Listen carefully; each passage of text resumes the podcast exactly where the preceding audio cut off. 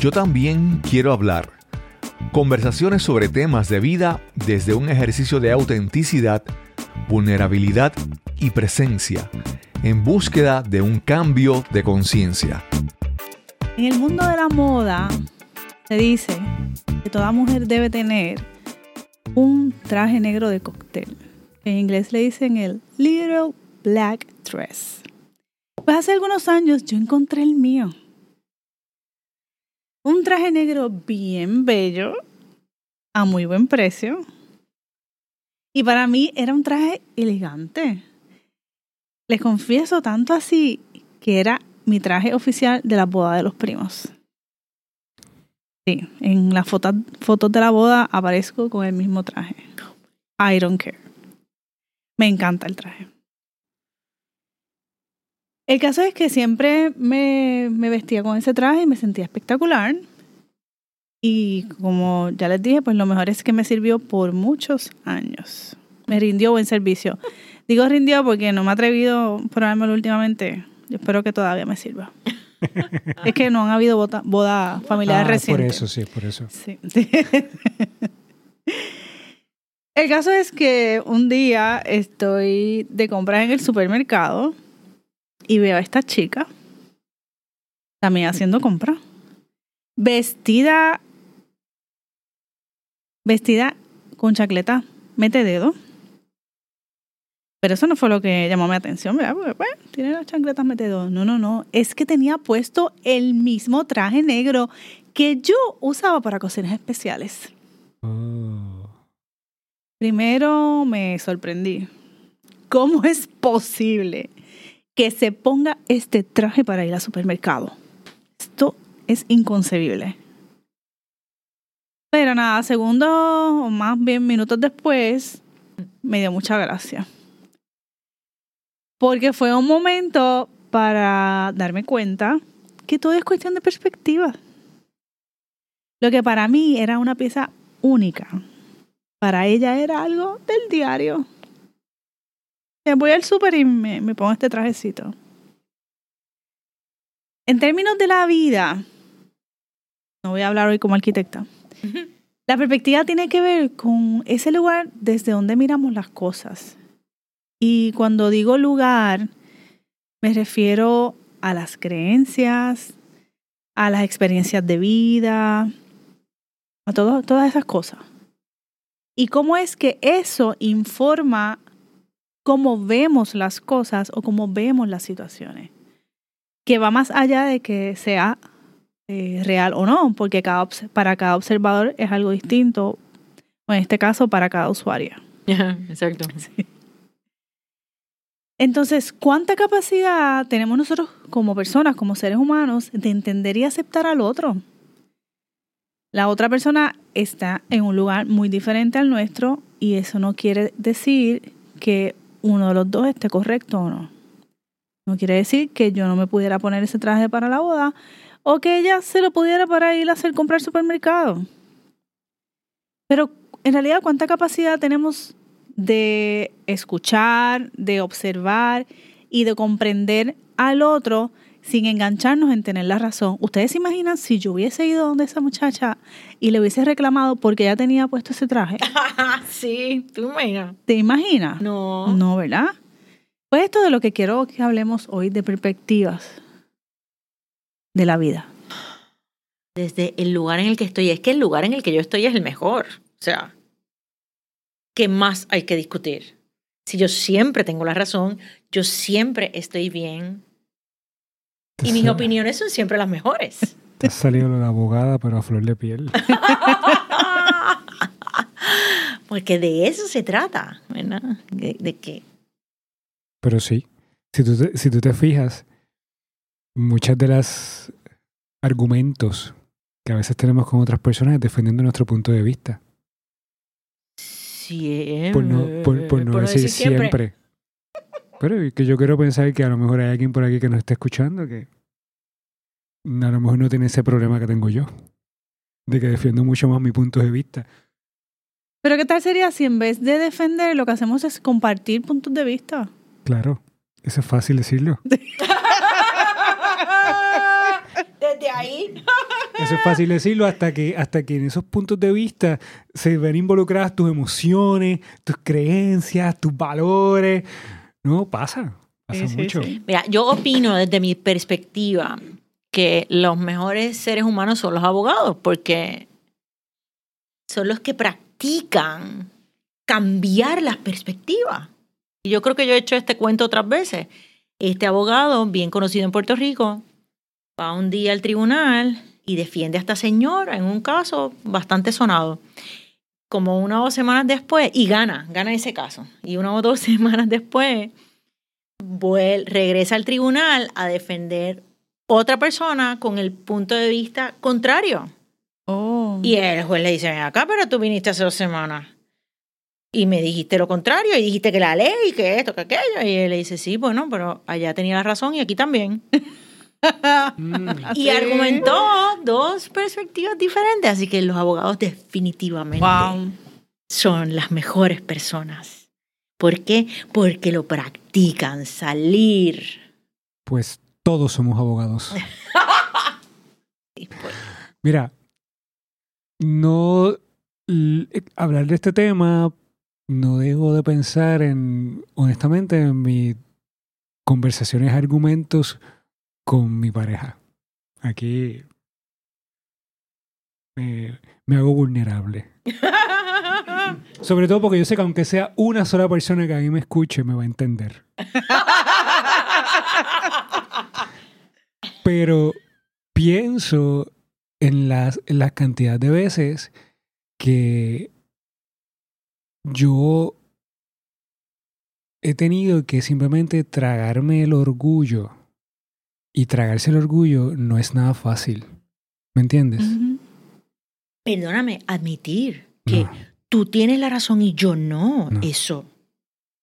Entonces, lo más coraje que me da a veces es saber que cuando lo, lo estoy escuchando es como que digo, tú tienes la razón. Pero claro, me estás, me estás presentando un punto de vista que yo no había visto. Eso yo creo que es lo más interesante, Misael. Cuando te puedes posicionar donde está parado la otra persona y de- realmente tienes un cambio de perspectiva, Sí. aunque sea momentáneo. Claro, por eso los abogados son tan buenos, porque se ponen en la posición de su cliente y lo defienden de acuerdo a cada cual. Yo no sé si a usted le ha pasado, pero cuando usted tiene que aceptar que la otra parte tiene la razón, cuesta muchas veces trabajo. Casi siempre. Cuesta trabajo. Como que sí, tienes razón. Y a veces yo me quedo con esa sensación en el centro del pecho. Como de que, como de que carajo, Dios mío. Pero yo creo que de alguna manera también es un, un momento liberador también y de crecimiento. Yo siempre he dicho que una de mis mayores escuelas precisamente ha sido mi vida de pareja. Porque es así. Claro, Es, sí. convivir con dos puntos de vista diferentes. Sí. Oh, si tú quieres conocer a una persona, si tú quieres saber si vas a tener una buena relación a largo plazo, viaja con ella, dicen. Que, ¿Por qué? Porque se dan todas las circunstancias, las crisis, la, los ahí sí que hay cambio de perspectiva, o cambias o cambias, porque estás lejos de tu casa. Y las Yo- parejas yo- nos dejan ver eso, nos sí, muestran. Sí, sí. Yo creo que el, el, vuelvo y lo digo, el mayor reto es que hay momentos que, que es que no es importante quién tiene la razón. Es aceptar que son dos puntos de vista diferentes, que no va a haber manera, porque tú estás en tus creencias y tus valores, yo estoy en los míos, yo estoy en mi perspectiva, tú estás en la tuya, y es simplemente, ok, pues vamos a encontrar un, un punto medio o vamos a, a encontrar un punto de, de unión. Porque es que tampoco no, siempre tenemos que estar de acuerdo con, con otros, ni los otros tienen siempre que estar de acuerdo con nosotros. Oh, Yo participé de esta actividad una sola vez. Y consistía en lo siguiente. Era un grupo de personas que no necesariamente todos se tenían que conocer. En donde hablaban sobre un tema. Alguien tiraba un tema Ujú. A la mesa. Pero esta era la regla. Yo tenía una pluma. Una pluma de ave o lo que fuese. Recuerdo que esta era una pluma larga, blanca, espectacular. Entonces, la primera persona que decía que quería hablar sobre el tema, se le entregaba la pluma. Y esa persona iba a posar todos sus puntos de vista. Pero nadie podía decir nada. Cuando único tú podías hablar era cuando llegara la pluma a tu mano. Para mí eso fue una experiencia súper interesante y, Es desgarradora. Porque, no, no, porque mira, mira las cosas que yo me di cuenta conmigo mismo, ¿no? Habían veces que una persona hacía un comentario y yo rápido, si no hubiese tenido esa regla, yo rápido hubiese interrumpido para exponer mi punto de vista. Y a lo mejor yo no te hubiese permitido a ti terminar de hablar. Yo no hubiese escuchado tu punto de vista. Pero mira esto, éramos alrededor como de 12 personas aproximadamente. Imagínate tú. a Yo dos era, minutos cada uno. yo era, yo era el espacio como número 6 o número 7. Imagínate tú, cuando a mí me llegó la pluma, si yo tenía todavía como que fuerzas o me parecía importante eh, argumentar el punto de la primera persona cuando yo había escuchado seis puntos de Sí. vista diferentes. ¿Entiendes? Entonces una de las cosas que yo aprendí de ahí realmente es qué tan importante puede ser el yo imponer un punto de vista cuando en realidad más crecí en aquel momento escuchando los diferentes puntos Escuchando de vista. diferentes. Y yo simplemente cuando me tocó mi punto, hablé y dije lo que yo pensaba. Pero a mí se me había olvidado la- los argumentos que yo quería tener con aquella persona y demás. Volviendo de nuevo a las conversaciones de pareja, que estoy hablando de pareja, pero puede ser relación de trabajo, Oh, de sí, amistades, con de lo que persona. sea, de lo que sea, ¿no? ¿Cuántas veces yo me he privado de escuchar? Porque yo lo que estoy es pensando en cómo te voy a contestar. O sea, tú me estás hablando y yo estoy aquí en mi mente esbozando cuál va a ser el próximo planteamiento que yo te voy a tirar. Entonces yo me estoy perdiendo la oportunidad de poder escuchar realmente qué es lo que tú me quieres decir. ¿Ves?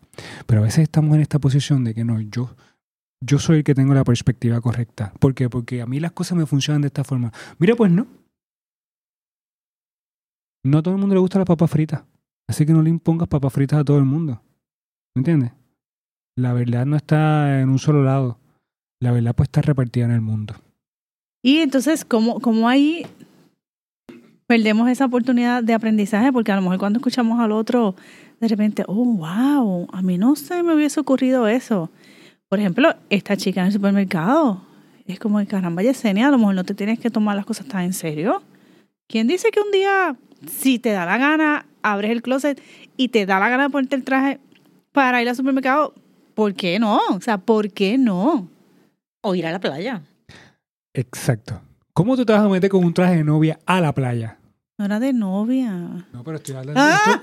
La gente, no, de las novias que, van a la la playa con su traje. Ah, ya, ya. Exacto.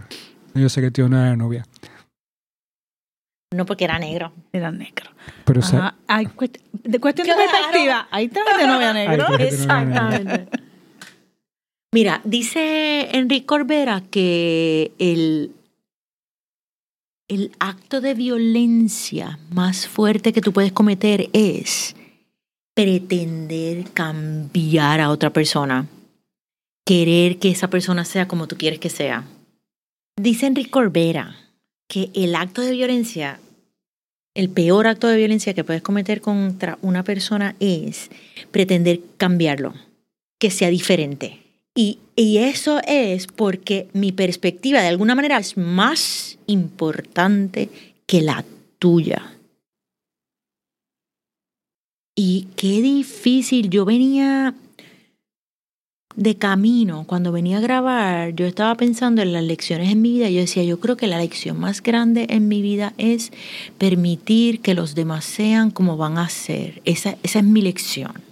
Y entonces, ¿qué yo voy a hacer para poder aceptar eso? Pues yo voy a orar todos los días, por favor, por favor. Yo quiero poder aceptar a todo el mundo como es. pero ¿sabes Porque que me causa mucho estrés. Cuando la gente hace las cosas que hacen. tú sabes cómo único tú lo logras, ¿verdad que sí? Soltando el control. No, sí, y estando con la gente. Oh, sí. Definitivamente. Porque si te encierras es peor, porque entonces tú te encierras una semana. Ah, sí, porque voy a... Y entonces de momento empieza a ver la gente. No, no, no, no. Hay que estar todos los días con gente y manejando crisis todos los días para poder cambiar la perspectiva, porque si no, uf. El asunto es cuántas veces esa perspectiva que tenemos delante de nosotros es algo aparente. Mm. Es una representación engañosa que nos creemos que es cierta, pero no lo es. Les doy un ejemplo, esta vez sí arquitectónico. Cuando, cuando estaba de estudiante que fuimos a, a Italia, el profesor nos llevó a este proyecto y nos dijo, miren, miren hacia allá. Entonces se veía como este espacio, como si fuera una galería que tú pudieses entrar. Y cuando nos acercamos, en realidad era un bajo relieve, un alto relieve que tenía una perspectiva forzada en el diseño. Y a la distancia tú jurabas que tú podías entrar por ahí, seguir hacia adelante, cuando no era posible. Entonces, eh, eh, ¿cuántas veces estamos posicionados desde el engaño, pero el engaño a nosotros mismos? Ujú. Bueno, si fuera, si te fuera a contestar un budista, te diría que todo es un en- engaño porque no conocemos la realidad de las cosas.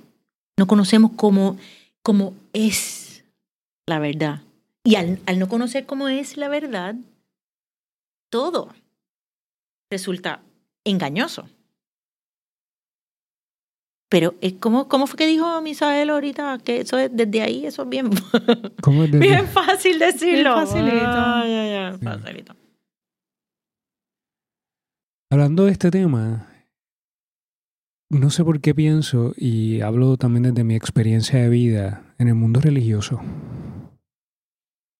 En el mundo religioso y la, el poder que tienen las personas que están en un púlpito o en un altar para transmitir un mensaje y que todos los que los escuchen eh, lo den por cierto y por verdadero.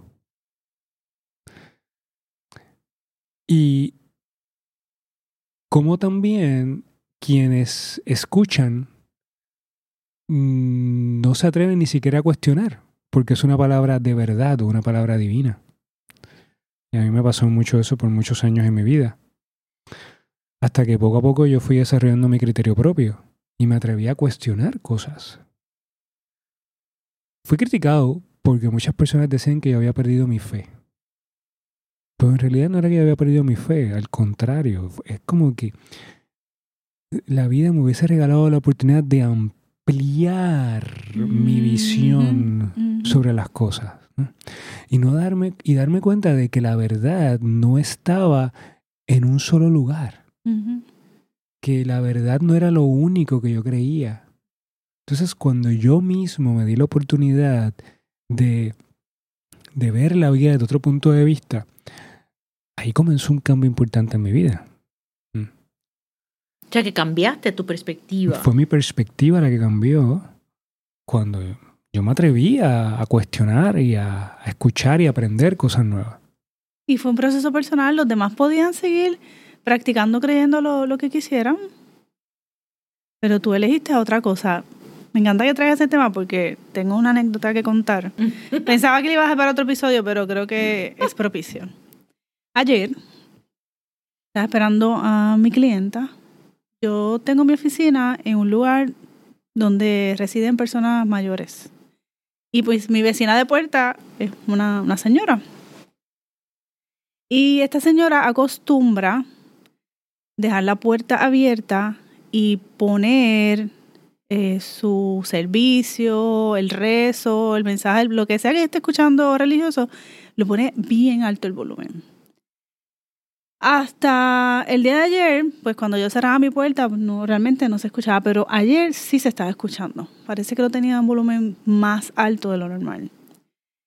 Y estaba con mi clienta. Digo, dame, dame un momentito. No, mentira, antes de que llegara la clienta, yo, ya yo sabía y voy donde ella le digo, buenas, ¿cómo está? Bien, ay, aquí estoy escuchando la palabra de Dios. Yo le digo, amén. Pero ¿sabes qué pasa? Que es que yo estoy esperando a mi clienta y se escucha adentro. ¿Usted podría bajarlo un poquito? Ah, sí, sí, mija, no te preocupes. Yo confío que ella lo va a hacer. Cuando vuelvo y llega mi clienta, que entro, que estoy ya con mi clienta, estaba más alto el volumen. Vuelvo y salgo. Y esta vez le tengo que tocar a la puerta para llamarle y me dice, ay, ¿qué pasó el volumen? ¿Verdad? Y yo, sí, es que está como más alto. Ah, es que, sí, es que a mí me gusta dejar la puerta abierta para que todos aquí en el pasillo escuchen la palabra de Dios. Te confieso, les confieso que tuve que respirar y hacer silencio porque fue un momento de reflexión para mí decir, wow, está imponiendo a todos sus vecinos que escuchen algo que no les interesa o que tienen visita o que están escuchando otra cosa, porque usted quiere imponer su creencia a lo que está escuchando. Y fue como, madre mía, ¿cómo nos encontramos eso todo el tiempo en la vida diaria, en las playas, las personas con las super bocinas escuchando música para que todas las personas en la playa escuchen la música que usted está escuchando. Mire, no, o sea, si usted, si usted quiere escuchar un servicio religioso, escúchelo usted porque es para usted. Si eso le edifica a usted, magnífico. Pero no impongamos este, nuestras creencias o nuestros gustos en otro. Porque el, respeto al derecho ajeno es la paz. Sí. O a la perspectiva ajena, ¿no? Como dijo Benito Juárez. Tú ahorita usaste un ejemplo, hablaste de una cita. Eh, ay, recuérdamelo. La de Enrique Corbera. Sí, repítamelo. Del el acto más violento que podemos hacer. Es, es correcto. Contra una persona es pretender. Sí, sí. Voy a seguir hablando de mí porque yo en muchos momentos me he tomado, me, me, he encontrado preocupado al extremo por otras personas, sobre todo por familiares, por gente muy cercana a mí. Y, y siempre es, en esa, esa preocupación que tengo siempre por ellos es porque yo percibo que ellos no, no están haciendo las cosas correctas. ¿Correctas para quién? Para ti. ¿Tú me entiendes? ¿Por qué razón esta persona está haciendo esto cuando podría hacer esto? Porque esta persona no, se, no cuida su salud y está haciendo esto. Y así puedo seguir mencionando muchas cosas. Entonces, en un momento, no me preguntes cómo fue que llegó esta idea a mi mente, pero fue lo que a mí me ayudó a manejar esto un poco. Cuando muchas veces nosotros decimos, yo quisiera metérmele por dentro. Y hacer, yo decía, ¿qué implica metérmele por dentro a una persona? Yo me imaginé, literal, yo me fui a literal, abriéndole un zipper a la persona por la parte de atrás, sacándola. Como si fuera un títere. Exacto, sacándola y metiéndome yo en la piel de esa persona. Y lo primero que llegó a mi mente fue, ¿y ahora quién está viviendo? Quien está viviendo soy yo. O sea, yo estoy anulando a esa persona. Sí, con lo que dice María, que acto de violencia tan es grande. Un acto de ¿verdad? violencia. ¿Tú me entiendes? O sea, yo te, yo te estoy diciendo a ti, tú no, tú no estás viviendo como debes vivir, vive como vivo yo. ¿Y quién te dice a ti que tú estás viviendo de la manera correcta? Tú estás haciendo lo que a ti te está funcionando y a lo mejor esa persona está haciendo lo que cree que le está funcionando. Y si encuentra algo en su vida que no le está funcionando, ya llegará el momento en que se dará cuenta y hará los ajustes que tenga que hacer. Si es que le da la oportunidad de hacer ajustes, como me pasa a mí. ¿Eh? A mí me han llegado momentos en donde puedo hacer ajustes. Yo sé que hay muchas cosas en mí que yo tengo que mejorar. Y a lo mejor alguien, debe, alguien que me escuche aquí, que me conozca, dirá, ¿cuántas veces yo he querido tener el zipper de tu cuerpo también y meterme dentro de ti? Sí, y para que, amorosamente abrirlo sin violencia. tú sabes. Pero lo que, lo que, traigo, lo que traigo con este, con este ejemplo es que aún así, con las personas que nosotros amamos, el querer imponer una perspectiva, lo que estamos llevando a esa persona es a que esa persona deje de ser. Para que sea como quien, como yo. ¿Por qué? Porque yo soy el que creo que las cosas tienen que hacer de esta forma. ¿no? Pues aquí estoy yo para a lo mejor darte una palabra, para ponerme a tu disposición. Si me necesitas, aquí estoy. Pero es lo más que yo puedo hacer. No puedo dar los pasos por ti. Me lo llevo para reflexionar. Tengo, tengo mis situaciones particulares que creo que me viene muy bien tu reflexión. Y yo tengo el ejercicio. Dale. Cuéntalo. Aparte de Es- respirar. Después de respirar, escuchar. Y es escuchar a otro nivel. Por lo regular, como dijo Misael ahorita, escuchamos para contestar. Bueno, pues hay que soltar eso. Escuchar para contestar. Entonces, puedes hacerlo de dos maneras. Escuchar atentamente a la persona, sus palabras. Eso es una manera de escuchar. Pero esta otra es un poco más profunda porque requiere que observes tu reacción a lo que la persona está diciendo. Y. Y suena fácil, pero no lo es.